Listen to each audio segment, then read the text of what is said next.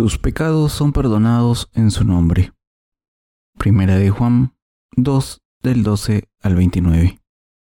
Os escribo a vosotros, hijitos, porque vuestros pecados os han sido perdonados por su nombre.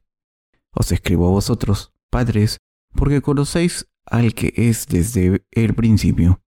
Os escribo a vosotros, jóvenes, porque habéis vencido al maligno. Os escribo a vosotros, hijitos, porque habéis conocido al Padre. Os he escrito a vosotros, padres, porque habéis conocido al que es desde el principio. Os he escrito a vosotros, jóvenes, porque sois fuertes, y la palabra de Dios permanece en nosotros, y habéis vencido al maligno. No améis al mundo ni las cosas que están en el mundo. Si alguno ama al mundo, el amor del Padre no está en él. Porque todo lo que hay en el mundo, los deseos de la carne, los deseos de los ojos y la vanagloria de la vida, no proviene del Padre, sino del mundo. Y el mundo pasa y sus deseos, pero el que hace la voluntad de Dios permanece para siempre. Hijitos, ya es el último tiempo, y según vosotros oísteis que el anticristo viene. Así, ahora han surgido muchos anticristos. Por esto conocemos que es el último tiempo. Salieron de nosotros, pero no eran de nosotros, porque si hubiesen sido de nosotros habrían permanecido con nosotros. Pero salieron para que se manifestase que no todos son de nosotros. Pero vosotros tenéis la unción del Santo y conocéis todas las cosas. No os he escrito como si ignoraseis la verdad, sino porque la conocéis, y porque ninguna mentira procede de la verdad. ¿Quién es el mentiroso, sino el que niega que Jesús es el Cristo? Este es anticristo, el que niega al Padre y al Hijo. Todo aquel que niega al Hijo tampoco tiene al Padre. El que confiesa al Hijo tiene también al Padre. Lo que habéis oído desde el principio permanezca en vosotros. Si lo que habéis oído desde el principio permanece en vosotros, también vosotros permaneceréis en el Hijo y en el Padre. Y esta es la promesa que Él nos hizo, la vida eterna. Os he escrito esto sobre los que os engañan, pero la unción que vosotros recibisteis de Él permanece en vosotros, y no tenéis necesidad de que nadie os enseñe. Así como la unción misma os enseña todas las cosas, y es verdadera y no es mentira, según ella os ha enseñado, permaneced en Él y ahora, hijitos, permaneced en Él, para que cuando se manifieste tengamos confianza, para que en su venida no nos alejemos de Él avergonzados. Ni sabéis que Él es justo, sabed también que todo el que hace justicia es nacido de Él. ¿Cómo están? Estoy contento de estar aquí hoy de nuevo con ustedes. La primera epístola de Juan menciona a menudo que hay que diferenciar entre los verdaderos y los falsos creyentes en la iglesia. Asimismo, hay muchos pasajes que tratan de los que creen en el Evangelio del agua y el Espíritu, y de los que son de la luz o de la oscuridad. También dice, y Él es la propiciación por nuestros pecados, y no solamente por los nuestros, sino también por los de todo el mundo. Primera de Juan 2.2. Esto significa que nuestro Señor ha eliminado todos nuestros pecados. Dicho de otra manera, el apóstol Juan está diciendo que el Señor ha eliminado nuestros pecados al venir al mundo encarnado en un hombre, tomando los pecados del mundo sobre sí mismo, al ser bautizado por Juan el Bautista, muriendo en la cruz y levantándose de entre los muertos. El apóstol Juan declara que quien ame a su prójimo vive en la luz y quien odia a sus hermanos y hermanas que están en su iglesia no están en la luz, sino que viven en la oscuridad. Está diciendo que los que están en la oscuridad no han creído en el Evangelio del agua y el Espíritu todavía.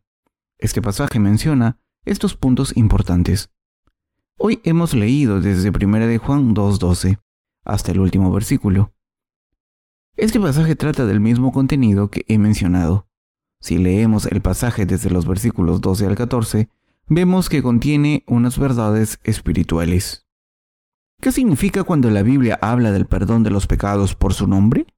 En primer lugar, me gustaría interpretar el versículo 12 para ustedes y después continuar. Está escrito, os escribo a vosotros, hijitos, porque vuestros pecados os han sido perdonados por su nombre.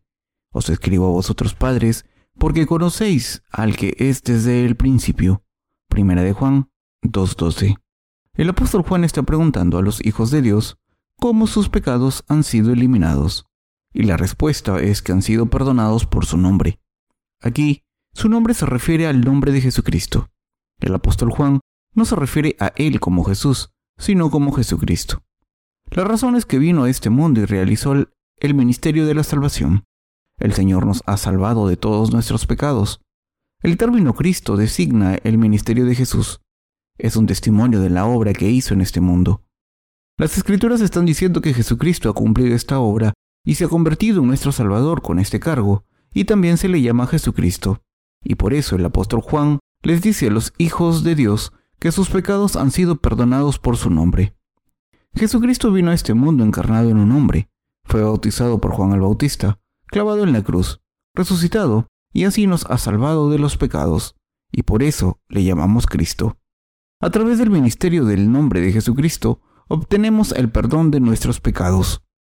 Vino a este mundo como el gobernador del cielo, el rey de la humanidad y el sumo sacerdote del cielo. Por eso es nuestro Salvador, y en su cuerpo cargó con todos nuestros pecados para siempre. Y así es el Salvador y el profeta que nos muestra el camino de la salvación. Jesucristo es el verdadero profeta que nos ha enseñado el camino para obtener el perdón de nuestros pecados. Al ejercer tres funciones como rey, sumo sacerdote y profeta, y al cumplir el papel de Salvador en este mundo, pudo salvar a los que creen en Él. Es el Hijo de Dios Padre y el sumo sacerdote del cielo, y por tanto dejó claro que todo el mundo puede recibir la remisión de los pecados y ser salvado de todos sus pecados por su nombre. Esto se debe a que si no recibimos la remisión de los pecados, no podemos entrar en el reino de Dios. Jesucristo dijo que es el sumo sacerdote del cielo. También explicó con todo detalle quién es Dios Padre y cómo ha eliminado todos nuestros pecados, y al hacerlo nos permitió obtener la salvación por fe. Y así, sus hijos han recibido la remisión de los pecados a través de la fe en su nombre. Al confiar en las obras que hizo cuando vino a este mundo, podemos ser salvados. Pudimos recibir la remisión de los pecados al tener fe en que es nuestro Salvador. ¿Han sido salvados de todos sus pecados? La Biblia nos habla de esto. ¿Cómo nos salvó Jesucristo de todos nuestros pecados? ¿Cuál es la prueba de que nos ha salvado de todos los pecados del mundo? Hay tres cosas que dan testimonio de esta salvación. Está escrito que son el Espíritu, el agua y la sangre. Primera de Juan 5, del 6 al 8.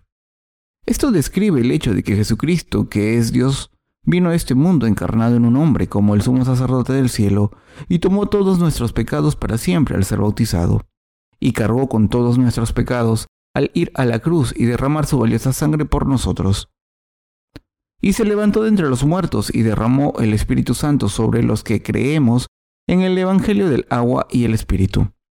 Por tanto, esto significa que el Señor se convierte en nuestro Salvador. Recibimos el perdón de los pecados para siempre mediante nuestra fe en el ministerio del agua, la sangre y el Espíritu. Quien crea en el Evangelio del agua y el Espíritu recibirá la remisión de los pecados basándose en su fe verdadera. Esta epístola tiene muchas repeticiones como mis sermones. Primera de Juan 2, 13 declara, os escribo a vosotros jóvenes, porque habéis vencido al maligno. Los padres de la fe conocen al que existe desde el principio. Esto significa que saben quién es Jesucristo y que saben que el mundo entero fue creado por Jesucristo. Los que son espiritualmente maduros entienden que Jesús es Dios. Hay una flor que se llama lirio. Una persona que sepa mucho acerca de esta flor sabe que un lirio es un lirio. De la misma manera en que los expertos en flores saben mucho acerca de las flores, los que confiamos en la justicia de Dios sabemos muy bien que Jesús es Dios, quien fue desde el principio y que nuestro Señor es el Creador. Los que son maduros en la fe y los que están creciendo en la fe saben que Jesús es el Salvador. Nosotros también sabemos que nos ha salvado por el agua y la sangre. Cuando oramos llamamos a Dios Dios Padre, y parece que no deberíamos orar a Jesús, y que si seguimos orando el Padre nos escuchará. Así, que sin saberlo oramos diciendo, Dios Padre, Abba Padre.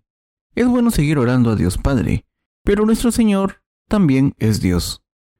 Y por tanto, el apóstol Juan dice en 1 de Juan 2.13, Os escribo a vosotros jóvenes porque habéis vencido al maligno. Cuando el universo fue creado al principio, ¿quién estaba presente? Jesucristo estaba presente en ese momento.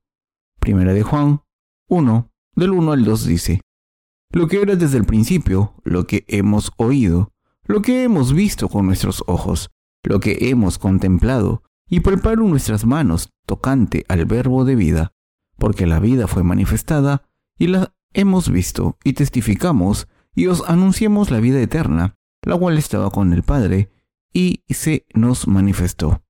¿A quién se refiere este pasaje? Está dando testimonio de Jesús. Si conocemos al que existe desde el principio, podemos vencer al malvado, como está escrito. Os escribo a vosotros, jóvenes, porque habéis vencido al maligno. Los que son maduros en la fe vencerán al maligno. El pasaje de las Escrituras de hoy también dice, Os escribo a vosotros, hijitos, porque vuestros pecados os han sido perdonados por su nombre.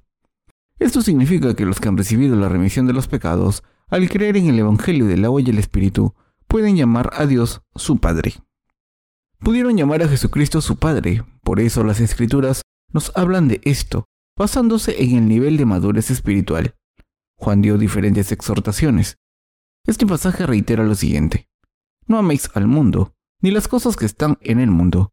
Si alguno ama al mundo, el amor del Padre no está en él, porque todo lo que hay en el mundo, los deseos de la carne, los deseos de los ojos y la vanagloria de la vida, no proviene del Padre, sino del mundo. Y el mundo pasa, y sus deseos, pero el que hace la voluntad de Dios permanece para siempre. Primera de Juan 2.14. Los jóvenes en la fe verdadera pueden vencer al mundo después de seguir al Señor, en vez de seguir al mundo, y pueden servir a la justicia del Evangelio del Señor. Esto es lo que dice este pasaje. Los versículos 15 al 17 tratan del mismo tema. No améis al mundo, ni las cosas que están en el mundo. Si alguno ama al mundo, el amor del Padre no está en él, porque todo lo que hay en el mundo, los deseos de la carne, los deseos de los ojos y la vanagloria de la vida, no proviene del Padre, sino del mundo, y el mundo pasa, y sus deseos, pero el que hace la voluntad de Dios permanece para siempre. Primera de Juan 2, del 15 al 17. Así que la gente de fe vence al mundo a través de su fe y puede librarse de sus antiguos amigos y de cualquier tipo de relación en este mundo. Si tenemos la oportunidad de encontrarnos con nuestros antiguos amigos de nuevo, podremos darnos cuenta de ello. Hace mucho tiempo éramos inseparables de nuestros amigos, pero ahora sus vidas parecen no tener sentido ni valor. Cuando veo que casi no pueden sobrevivir, me parecen muy miserables. Después de encontrar al Señor y de servir al Evangelio del agua y el Espíritu, tuve la oportunidad de visitar donde solía vivir mucho tiempo. Me encontré con algunos de mis antiguos amigos, así que se sintieron felices de verme y me pidieron que tomase algo con ellos. Así que les dije, bueno, como creo en la justicia de Dios y estoy trabajando por Dios, no bebo. Ellos contestaron, pero, ¿por qué no puedes tomarte un chupito solo? Entonces contesté, lo siento. Aunque no bebo, sé muy bien lo que se siente al estar embriagado. Así que vamos a hacer como si estuviese bebiendo y pasarlo bien. No somos, no demasiado jóvenes, ni demasiado viejos. Podemos hacerlo. Así que ellos bebieron y yo no. Pero hablamos. Ellos hablaron de lo que habían estado haciendo, de sus matrimonios y sus hijos. Uno de ellos dijo que para poder mantener a su familia tenía que levantarse a las 5 de la mañana e ir al centro de la ciudad para trabajar en su negocio. Habló de lo duro que trabaja, hasta bien entrada la noche. Le pregunté cuánto dinero ganaba al mes y me dijo que viven mes a mes. Una cosa que me quedó clara es que, aunque han envejecido, todavía están completamente consumidos por cómo sobrevivir. Cuando oí cuánto ganaban al mes me pregunté cómo podían sobrevivir. Siguieron contando que les gustaría tener algo en lo que soñar para el futuro, pero también dijeron que tenían que seguir viviendo de esta manera hasta los 60, 70 u 80. Queridos hermanos, hay una diferencia entre vivir por uno mismo y vivir por los demás. Vivir por uno mismo significa estar preocupado por sobrevivir. La Biblia nos dice aquí que no amemos al mundo o las cosas de este mundo. Pero, ¿qué hay de amar en este mundo? Nada. El apóstol Juan nos habló de esto. Dijo que todo lo que hay en el mundo pertenece a los deseos de la carne, de los ojos y el orgullo de la vida. Los deseos de la carne son satisfacer los deseos básicos, según nuestros instintos básicos.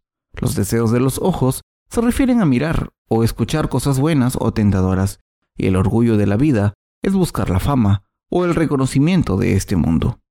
Pero, ¿es esto bueno?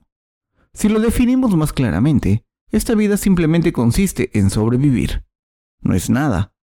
Puede parecerles bien vivir así, pero cuando piensan en ello, en realidad, no hay ningún valor en este tipo de vida. No debemos perseguir los deseos carnales, los deseos de los ojos y el orgullo de la vida. Los justos no deben vivir según estas cosas. Por el contrario, quieren seguir a Dios y su voluntad, aunque sean insuficientes. Es bueno seguir al Señor de esta manera. Por eso, el apóstol Juan está diciendo ahora que los santos hemos recibido la remisión de los pecados al creer en el nombre del Señor. Nos llama padres, jóvenes o niños pequeños, dependiendo de la madurez de nuestra fe, y también declara que hemos vencido al mundo. Dijo que la vida de una persona justa es lo que vence a este mundo. Sigue mencionando esto hasta el versículo 17, y entonces dice que hay algo más que desea mencionar acerca de los muchos anticristos que han salido en el mundo. ¿Quién es el anticristo del que habla el apóstol Juan? El anticristo del que habla el apóstol Juan es diferente del anticristo que aparece en Apocalipsis 16. Está diciendo que entre los que han escuchado el mismo evangelio del agua y el espíritu, hay muchos adversarios y enemigos de Dios. Dicho de otra manera, nos está diciendo que hay muchos anticristos aquí en la iglesia, donde el apóstol Juan estaba alimentando y cuidando a sus ovejas. ¿Cómo sabemos que el apóstol Juan llamó a estos adversarios y enemigos de Dios anticristos? Lo sabemos porque está escrito. Salieron de nosotros, pero no eran de nosotros. Porque si hubiesen sido de nosotros, habrían permanecido con nosotros. Pero salieron para que se manifestase que no todos son de nosotros. Primera de Juan 2.19. Un adversario de Dios es un enemigo de Dios. ¿Quién es enemigo de Dios? ¿No son las personas que no buscan la justicia del Señor? Una persona que no apoya la expansión del reino de Dios no es un aliado, sino un enemigo. Un aliado es una persona que está de nuestro lado y un enemigo es alguien que es un adversario de Cristo. Lo que lo determina es si están de nuestro lado o no. No depende de si una persona es líder entre nosotros o no. Durante el tiempo del ministerio del apóstol Juan, se dice que había personas así. Cuando leemos el versículo 21 podemos ver lo que el apóstol Juan tenía en mente acerca de esto. El versículo 21 dice, No os he escrito como si ignoraseis la verdad, sino porque la conocéis, y porque ninguna mentira procede de la verdad. Esto denota que los anticristos son personas que conocían la verdad, pero no creyeron en ella. De esta manera, el libro de Primera de Juan distingue entre los que creen en la justicia de Dios y los que no entre los que creen que el Señor ha abolido los pecados del mundo a través del Evangelio del agua y el Espíritu, y los que no. Los que creen en la justicia de Dios también aman a su pueblo, es decir, a sus hermanos y hermanas. Sin embargo, también hay algunos miembros de la Iglesia que no creen en la justicia de Dios. Conocen la verdad intelectualmente, pero no creen en ella de corazón. Estas personas odian a sus hermanos y hermanas. El pueblo de Dios Debemos conocer la justicia de Dios intelectualmente, pero también creer en ella de corazón. Este pasaje está diciendo que si no creemos de corazón no amaremos a nuestros hermanos y hermanas, pero si creemos de corazón, sí que los amaremos. La diferencia depende del tipo de fe. De esta manera, el apóstol Juan ha distinguido la vida que vive en la luz y la que vive en la oscuridad. Ahora, desde el versículo 22, el apóstol Juan empieza a mencionar quiénes son estos anticristos, lo que ya quiso decir en el versículo 12. Os escribo a vosotros, hijitos, porque vuestros pecados os han sido perdonados por su nombre. Por tanto, está escrito, ¿quién es el mentiroso, sino el que niega que Jesús es el Cristo? Este es anticristo, el que niega al Padre y al Hijo. Todo aquel que niega al Hijo tampoco tiene al Padre. El que confiesa al Hijo tiene también al Padre. Primera de Juan 2, del 22 al 23. Jesucristo, el Hijo de nuestro Padre Dios, es nuestro Salvador. Para salvarnos de todos los pecados del mundo, como sumo sacerdote del cielo, vino a este mundo encarnado en un hombre y se convirtió en nuestro sacrificio por los pecados. El Señor fue bautizado para cargar con todos los pecados del mundo sobre su cuerpo y fue colgado en la cruz en nuestro lugar. Así es, como sacrificó su propio cuerpo, como nuestra ofrenda del pecado. De esta manera el Señor cumplió el papel del sumo sacerdote del cielo al ofrecer su propio cuerpo como sacrificio por nuestros pecados. El Señor es nuestro Salvador. Sin embargo, hay algunos que niegan a este Jesucristo y estas personas no tienen al Padre. Quien reconoce al Hijo tiene al Padre. Pero los que no creen que Jesucristo ha eliminado todos nuestros pecados a través del agua, la sangre y el Espíritu, no tienen al Padre. Para los que creen en la justicia de Dios, el Padre de Jesucristo se convierte en su Padre.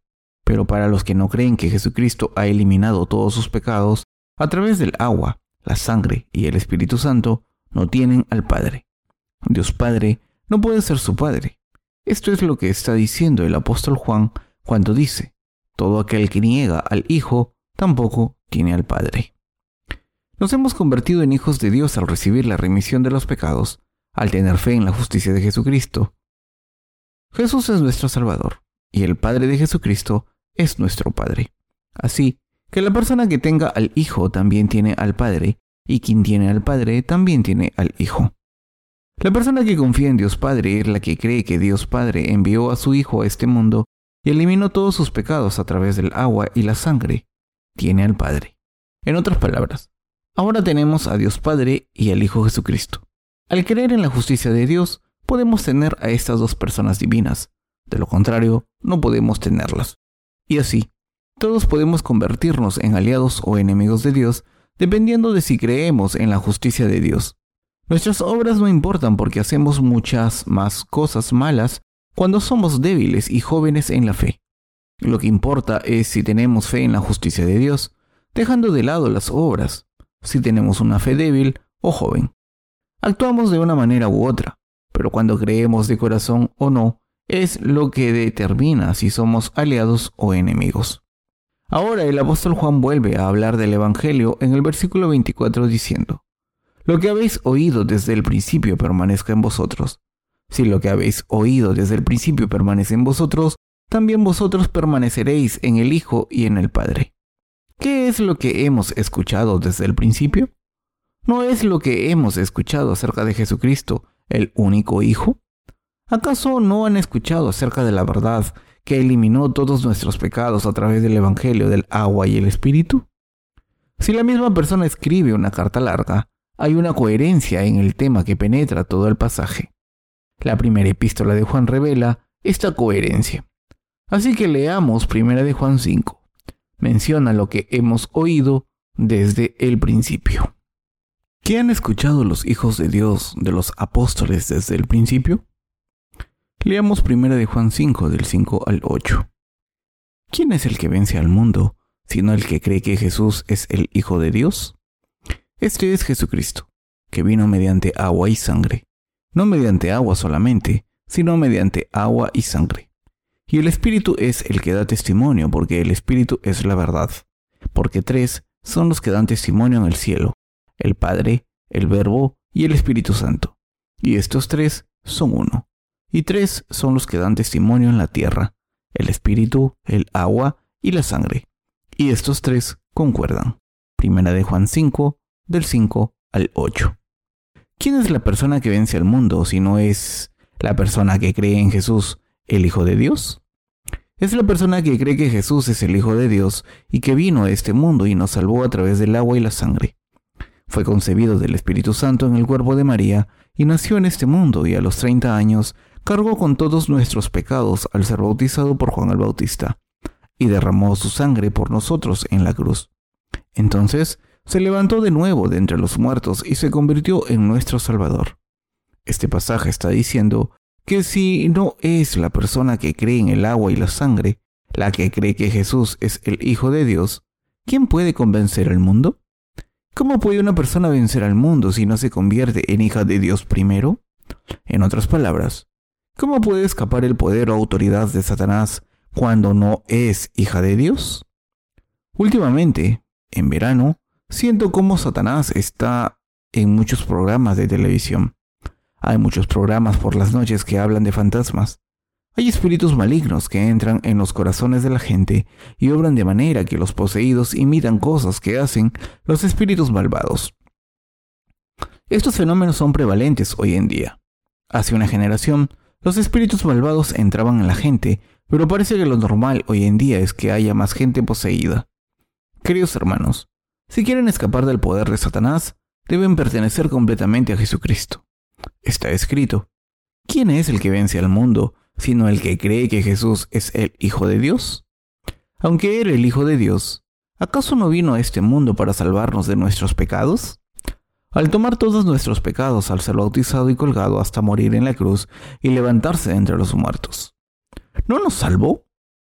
Al creer en esto, han recibido la remisión de todos sus pecados y Dios se ha convertido en su Padre, y Jesucristo se ha convertido en su Salvador. Si no hacen esto, serán tomados prisioneros por Satanás y serán esclavos suyos. En otras palabras, serán destruidos. El Señor dijo en el capítulo 10 que el ladrón entra a robar y llevarse todo lo que tenemos. Sin embargo, también dice que la razón por la que nuestro Señor vino es para que nosotros, sus corderos, podamos recibir la vida aún más abundantemente. La razón por la que el Señor fue para darnos una vida nueva y eterna, para eliminar todos nuestros pecados, para convertirnos en hijos suyos y protegernos incluso en este mundo. Por eso Satanás no puede tocarnos y nos cuidará. Si Dios no nos protege, cuando Satanás, el ladrón, venga, se lo llevará todo, nos matará y nos robará. Esto significa que estaremos sujetos a la autoridad del poder de Satanás. Aún más, como los últimos días están cerca, habrá espíritus malvados que entrarán en los corazones de toda la gente, sin excepción. Estarán poseídos o no poseídos, basándose en si creen. Estarán poseídos o no poseídos, basándose en si creen o no. Si no creen en la justicia de Dios, no habrá ningún espíritu malvado en ustedes. Pero si no creen, serán poseídos por demonios sin excepción. Si están poseídos por demonios, harán cosas que no quieren hacer. Si los espíritus malvados les hacen hacer estas cosas, no tendrán otro remedio que obedecerlos. Esto se debe a que el Evangelio del agua y el Espíritu no es algo que podamos descartar. Pertenecemos a Dios o a los espíritus malvados. La libertad para escoger es nuestra, pero dependiendo de lo que escojamos, los resultados serán enormes. Sin excepción, estarán poseídos o no poseídos, basándose en si creen o no. Si creen en la justicia de Dios, no habrá ningún espíritu malvado en ustedes, pero si no creen, serán poseídos por demonios, sin excepción. Si están poseídos por demonios, harán cosas que no quieren hacer. Si los espíritus malvados les hacen hacer estas cosas, no tendrán otro remedio que obedecerlos. Esto se debe a que el Evangelio del agua y el Espíritu no es algo que podamos descartar. Pertenecemos a Dios o a los espíritus malvados. La libertad para escoger es nuestra, pero dependiendo de lo que escojamos, los resultados serán enormes. No hay muchas personas que sepan esto. Sin embargo, lo que estoy intentando decir aquí es que Jesús nos ha salvado de los pecados del mundo al venir por el Evangelio del agua y la sangre. En otras palabras, el Hijo de Dios fue concebido en el cuerpo de María por el Espíritu Santo. Fue bautizado en agua, colgado en la cruz, la sangre, y se levantó de entre los muertos, y así nos salvó de todos los pecados. ¿Creen en esto? Si creen en esto, tienen al Padre, y el Padre de Jesucristo se ha convertido en su Padre, y Jesucristo en su Salvador. Pero si no tienen al Hijo, no tienen al Padre, ni a Jesucristo. Entonces, ¿qué tienen? Solo maldiciones y al diablo en su corazón. ¿Hay alguien en la iglesia de Dios que yo odie? ¿Hay alguien que no me guste? Si por alguna razón alguien hace algo inexcusable o inexplicable, puede que lo amoneste. Pero no hay ninguna persona entre los que creen en el Evangelio del agua y el Espíritu que no me guste o que odio en mi corazón. Entonces, ¿odio a la gente del mundo? Puede que odie sus acciones, pero hay que odiar el pecado y no la persona. Así que ni siquiera odio a la gente que es de este mundo. Solo siento compasión por ellos. Siento compasión y no les odio. para los hijos de Dios. Como tienen el Espíritu Santo en ellos, es más difícil odiar a los demás que amarlos. Es más difícil maldecir a otros que amarles. ¿Por qué? Porque el Espíritu Santo está en ellos. Esto no solo está relacionado conmigo, sino también con ustedes. ¿Qué hay de ustedes? ¿No es así? Sí. Por tanto, es bueno que escuchen un mensaje así al principio de sus vidas espirituales. Algunos me dirán, ¿no has hablado de Primera de Juan antes? Ya has publicado dos libros sobre esta epístola. ¿Por qué tienes que hablar de ella otra vez? En esos libros hablé solamente de recibir la remisión de los pecados, pero quiero predicar sobre esta epístola de manera más profunda. Pero, ¿no les parece nuevo esto? Les expliqué cosas básicas cuando eran nuevos en la fe, y después pasé a otras materias cuando crecieron un poco, pero ahora predico cosas más profundas porque han crecido aún más. Aunque comprenda algo espiritual que ustedes no están listos para aprender, no puedo predicarlo. Es una pérdida de tiempo. Debo comprobar el nivel de la congregación y no es justo seguir enseñando algo a alguien que no puede comprender.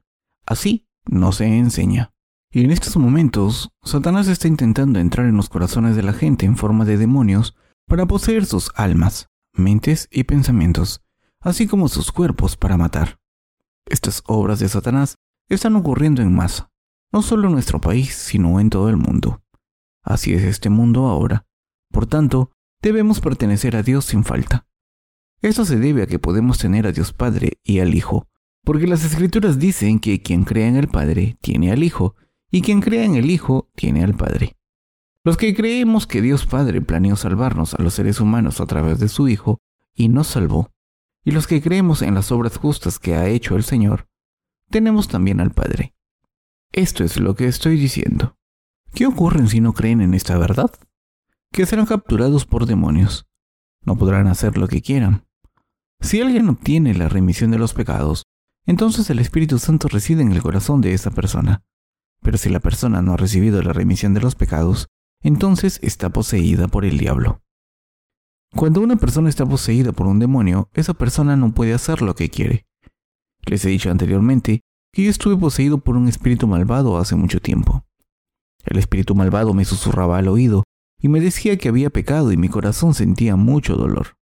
Estaba pinchando en un lugar donde ya había mucho dolor y sentía como si me estuviera echando sal en la herida. Y después siguió diciendo, si es tan doloroso para ti, ¿no es mejor que mueras entonces? Si escuchan algo así, empieza a tener sentido. Por eso, ven a gente poseída por espíritus malvados, hablando sola o riendo de repente. Yo también era así. Así que murmuré. Sí, creo que tienes razón. Nadie sabía qué pasaba en mi mente porque los espíritus malvados me estaban diciendo, ¿no sería mejor que murieses? Y yo contestaba, sí. Creo que tienes razón. Sería mejor que muriese. Si alguien está de acuerdo con los espíritus malvados, entonces está al borde de un precipicio. No es cierto que la gente que está poseída por espíritus malvados no existe.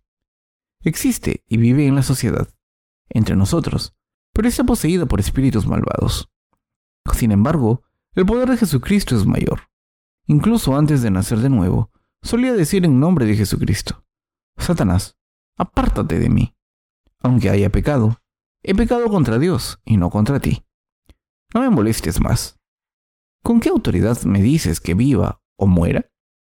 Solo he pecado ante Dios. ¿Por qué me dices esto cuando no tienes ninguna autoridad para ello? Yo discutía con Satanás de esta manera. Le decía, estás mintiendo. Eras malo y ridículo. Entonces también decía, te ordeno en nombre del Señor Jesucristo que te alejes de mí. En aquel entonces tenía dolores de cabeza. Pero cuando le decía que se alejase de mí, se iba y el dolor de cabeza se me pasaba inmediatamente. De esta manera, aunque una persona no crea en la verdad, puede experimentar el poder de expulsar demonios si confía en el nombre de Jesucristo. Jesucristo es el Salvador de la humanidad y es el verdadero Dios por naturaleza. Así que Satanás teme a Jesucristo. Si le piden a Satanás que se vaya en nombre de Jesucristo, se irá enseguida. En la televisión vi a gente testificar que estaba poseída por demonios después de tener pesadillas. Para esta gente, los sueños extraños pueden ser signos de posesión, y en sus sueños tienen relaciones sexuales con demonios. Después les entran sudores fríos, pierden peso y mueren más tarde. Si tienen pesadillas o sueños extraños como estos, deben decirle a Satanás que se vaya en el nombre del Señor Jesucristo, para vencerle. Si le dejan y aceptan estos pensamientos, seguirá haciendo sus obras y diciendo cosas sin sentido. No estoy hablando solamente de las personas que no han nacido de nuevo todavía. Estoy diciendo que todos debemos creer. Si no creen en esto, solo habrá destrucción. Satanás les controlará. Satanás se transforma en un ángel de la luz. Segunda de Corintios 11:14. Siempre está al acecho. Satanás se enfrentó a Dios con sus seguidores y fue expulsado del cielo con ellos. Sus siervos se llaman demonios e intentan conectar con ustedes. Debe haber un camino para contactar con cada ser humano. Así que utilizan a personas que conocen en particular, personas que murieron de manera injusta. Los demonios fingen ser estas personas fallecidas y entran en las mentes débiles y viven ahí. Y como los demonios dicen que son cierta persona que falleció a los poseídos, estas personas se dejan engañar completamente. Así es como actúan los demonios y cómo los demonios entran en el nombre de alguien a quien conocen muy bien. Muchos seres humanos se dejan engañar por completo. Por eso debemos creer en el nombre del Hijo de Dios. Debemos creer en Jesucristo. Al creer en Jesucristo, quien nos salvó, podemos tener una fe más fuerte. Cuando confían en Él de todo corazón, la fe entra en sus corazones. De lo contrario, esta fe no entra en sus corazones. No basta con entender esto intelectualmente. Deben creer. Entonces deben confesar esta fe con sus labios. ¿Creen todos ustedes? Esto es muy importante. Pienso que si tengo la oportunidad puedo hablar acerca de demonios, de cómo operan los espíritus malvados. Pienso que debo hablar de estas cosas con ustedes. Una persona que puede ver espíritus malvados con sus ojos ya está poseída por ellos. Podemos saber cómo actúan los demonios. Podemos saber cómo un espíritu malvado entra en una persona, cómo contacta con humanos como nosotros, cómo posee a otras personas, cómo actúa y cómo pide a otras personas que hagan cosas extrañas. Como les estoy diciendo, una persona que tenga el Espíritu Santo sabe todas estas cosas. Pero lo que es aún más importante de tener conocimiento de estas cosas es creer en Jesucristo de todo corazón. Esto es lo que hemos escuchado desde el principio. Este es el Evangelio del agua y el Espíritu. Todos hemos escuchado desde el principio hablar de Jesucristo, que vino por el agua y la sangre. ¿Qué les dieron los apóstoles a sus discípulos y a los santos? El Evangelio del agua y el Espíritu. No somos solo nosotros los que hablamos del Evangelio del agua y el Espíritu. Los apóstoles, incluyendo el apóstol Juan, predicaron el Evangelio del agua y el Espíritu a los santos de sus días. El Evangelio del agua y el Espíritu es lo que predicaron los apóstoles desde el principio y es lo que los creyentes escucharon desde el principio. Así que está escrito, lo que habéis oído desde el principio permanezca en vosotros. Si lo que habéis oído desde el principio permanece en vosotros, también vosotros permaneceréis en el Hijo y en el Padre. Primera de Juan 2.24. Cuando creemos en el Evangelio del agua y el Espíritu, el Padre y el Hijo permanecen en nosotros. Ya ha pasado mucho tiempo, así que quiero terminar este sermón y seguir hablando de esto en el culto de la tarde. Les he dado una introducción sobre este tema. Debo continuar en vez de simplemente darles lo básico, porque no valdría de nada parar aquí. Sin embargo, nosotros debemos permanecer en el Señor como les he enseñado en la iglesia de Dios. Si permanecen en Cristo, deben vivir de manera justa. Pero si su corazón no permanece en Cristo, deberán salir al mundo. Su corazón debe permanecer en el Señor.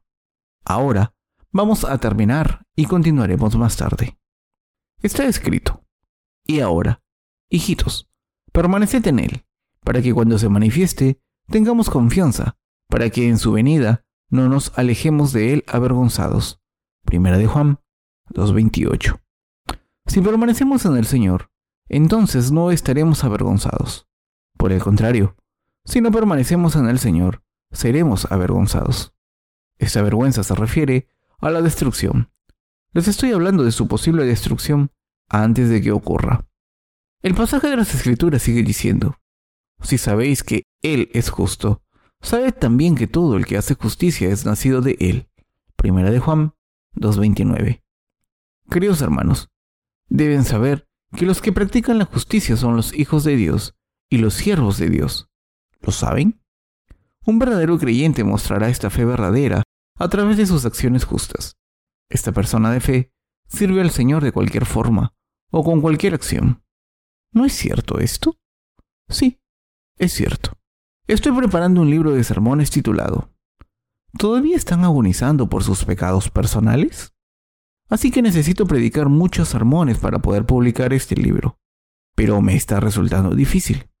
Sin embargo, es bueno que podamos predicar la palabra de Dios juntos de esta manera. ¿Qué tiempos son estos?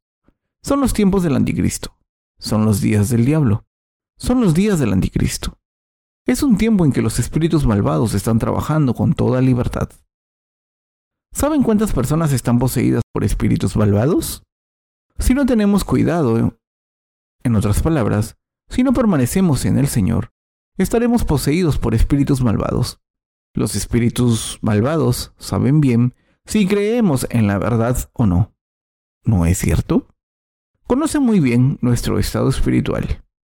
Por eso, debemos creer firmemente en el Evangelio del agua y el Espíritu. Deben aferrarse a esta verdad. Nosotros somos recipientes. Somos recipientes que el Señor puede utilizar o recipientes que utiliza el diablo. Dependiendo de quién nos utilice, seremos honrados o seremos abandonados. El diablo utiliza un recipiente y después lo destruye. Pero Dios nos utiliza para una causa buena y nos limpia para dar aún más fruto. Como dijo, todo pámpano que en mí no lleva fruto, lo quitará, y todo aquel que lleva fruto lo limpiará para que lleve más fruto. Juan 15.2. Aunque haya algo insuficiente, nos renueva con el Evangelio del agua y el Espíritu, y nos limpia. Estos son los destinos diferentes entre los dos tipos de recipientes. Este es el momento en que debemos estar completamente despiertos. Esto es cierto. Espero que sientan lo mismo y estén de acuerdo conmigo. Aquí termino mi mensaje. Aleluya. Amén.